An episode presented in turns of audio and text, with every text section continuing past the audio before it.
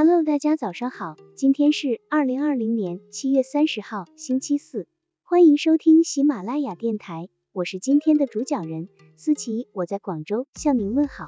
今天我们为大家分享的内容是幽默意境使人愉快接近，幽默是最具智慧的艺术之一，千百年来一直颇受人们的青睐。人们之所以青睐于幽默艺术，是因为人们喜爱笑。传统意义上的笑，就意味着快乐和高兴。那么在人际交往中，如何使用接近语言，利用幽默法来获得好的沟通呢？一、用富于情趣的语言接近。当你将一种语体改变为另一种完全不同的语体风格来表达，会让人忍俊不禁。用这样一种方式来赞美别人，会使对方在轻松愉悦之中欣然接受。有一个男孩就是用这种新颖的赞美方式射中了自己的白雪公主，并且娶其为妻，妻子幸福地诉说他们的浪漫爱情。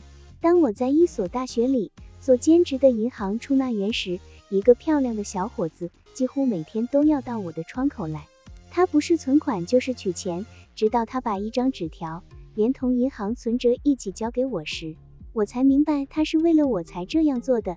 亲爱的吉，我一直在储蓄这个想法，期望能得到利息。如果周五有空，你能把自己存在电影院里我旁边的那个座位上吗？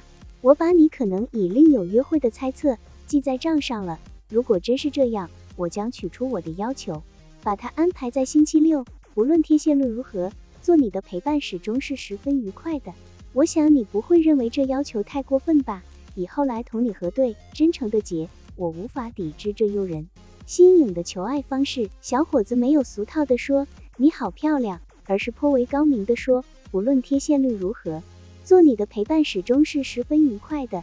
他将对方的行业词汇运用于谈情说爱中，绝妙生动地表达了他的在意和爱恋。在交往中巧妙地运用这种富有情趣的幽默语言接近对方，会使你的沟通取得意想不到的效果。二。用善意的仿拟语言接近，在人际交往中，恰当地运用仿拟语言，可以更好地帮助你沟通与交际对象的情感，可以把原本很生硬、很单调的赞美化为生动活泼、诙谐幽默的话语。在朋友聚会中，每个人都要自我介绍。一次，有个叫秦国生的高个小男孩也介绍了一下自己。他介绍完之后，是另一个女孩的自我介绍。女孩说：“本人自觉渺小，姓肖，名小，只好拜托诸位多加关照，特别是秦国生老兄，他堪称元老级人物，因为他的年纪是最大的。刚才仔细一算，他已经两千多岁了。他是秦始皇并吞六国时出生的呀。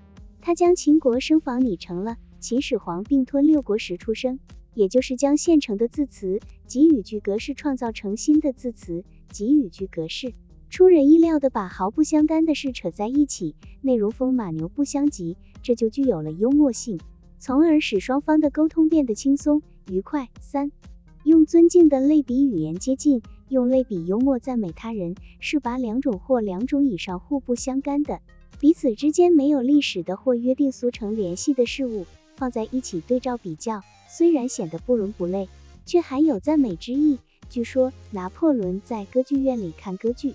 见另一个包厢里坐着著名的作曲家罗西尼，就叫侍从请他过来。罗西尼赶紧来到拿破仑的包厢，跪下请罪道：“皇帝陛下，我没有穿晚礼服来见您，请恕我大不敬。”拿破仑语出惊人：“我的朋友，在皇帝与皇帝之间，礼仪是不存在的。”拿破仑将罗西尼也称为皇帝，并说在皇帝与皇帝之间是不存在礼仪的。这句幽默之语是对罗西尼极高的赞赏。以至于他有了音乐皇帝的尊称。这种类比幽默，双方差异性越大，不协调性越强，越容易造成耐人寻味的幽默意境。好了，以上知识就是我们今天所分享的内容。如果你也觉得文章对你有所帮助，那么请订阅本专辑，让我们偷偷的学习，一起进步吧。